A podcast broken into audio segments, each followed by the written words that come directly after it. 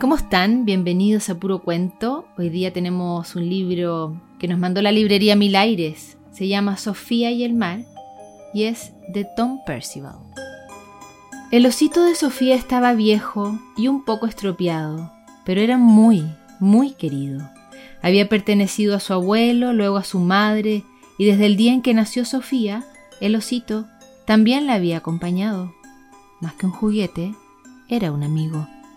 Sofía y su osito disfrutaban haciendo picnics en el parque, dando largos paseos por el bosque, y un día hasta fueron a ver el mar.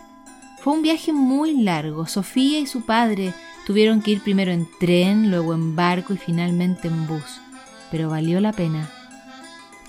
La playa era extraordinaria. Sofía incluso le quitó la bufanda a su osito para chapotear juntos entre las olas.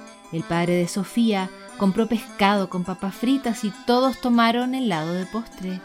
Fue un día realmente perfecto. Hasta que llegaron las nubes de tormenta. Los truenos resonaban y los relámpagos brillaban, las gotas de lluvia golpeaban con fuerza la arena mientras ellos recogían todo y salían corriendo a buscar el último bus de regreso. Tenían tanta prisa que ninguno de los dos se dio cuenta de que un bolso se había abierto y el osito de Sofía había caído. Después de la tormenta el osito quedó solo, sentado en la playa ancha y vacía, y nadie lo vio, solo el mar.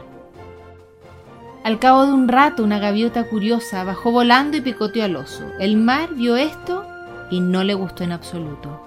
El mar sabía que la niña estaría muy triste por haber perdido su osito y entonces decidió ayudarles. Cuando agarró al magullado oso, casi parecía murmurarle, Te voy a llevar a casa. Naturalmente, cuando Sofía se dio cuenta de que su osito había desaparecido, se sintió muy afligida. Lo buscó por todas partes, pero no lo vio en ningún sitio. Su padre llamó a la empresa de buses, a la del ferrocarril y a la del barco, pero nadie había encontrado un osito viejo y reído. En cuanto pudieron, volvieron a la playa, pero ahí no había ningún oso. El padre de Sofía le regaló otros juguetes intentando sustituir al osito que había perdido, pero ninguno era perfecto, ninguno había sido de su madre. Ahora lo único que le quedaba a Sofía era la pequeña bufanda del oso. Cortó un pedacito, lo guardó dentro de su medallón para no perderlo e intentó seguir adelante como pudo, pero era muy, muy difícil. Resulta increíblemente complicado devolver algo cuando no se tiene ni idea de quién es su dueño ni dónde vive, pero aún así el mar lo intentó.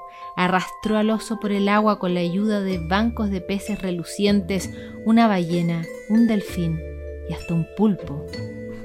El oso consiguió que un barco lo llevara y viajó a lomos de una foca. El mar siempre encontraba una forma de guiar al osito a través del agua, pero no era un viaje fácil. Cuando el viento se enfadaba y azotaba el agua hasta formar altas olas como torres, el mar llevaba al osito a un lugar seguro. Cuando el agua se enfriaba demasiado, el mar arrastraba al oso hasta tierra firme. Y después, con la primavera, emprendían de nuevo el viaje. El mar empezó a preocuparse. Estaba tardando mucho. Llevó al oso a todas las playas, a todos los muelles y también a todos los puertos, pero no tenía suerte. Así siguió la búsqueda más allá de los océanos, por los lagos y a lo largo de los ríos, y fue así como el osito llegó bajando suavemente por un riachuelo una tarde soleada. Una niña vio al osito flotando en el agua y fue a investigar. Con curiosidad lo recogió y llamó a su abuela para mostrarle este emocionante nuevo hallazgo. Despacito la anciana salió de la casa, luego se detuvo se quedó mirando un momento sin decir nada y después corrió a tomar el oso. Sofía abrazó muy fuerte a su osito por primera vez después de muchos, muchísimos años. Ya ves, no hay nada que se pierda del todo si lo guardas dentro de tu corazón. Esa es la historia Sofía y el mar, un libro que pueden encontrar en Mil Aires y que compartimos con ustedes aquí en Puro Cuento.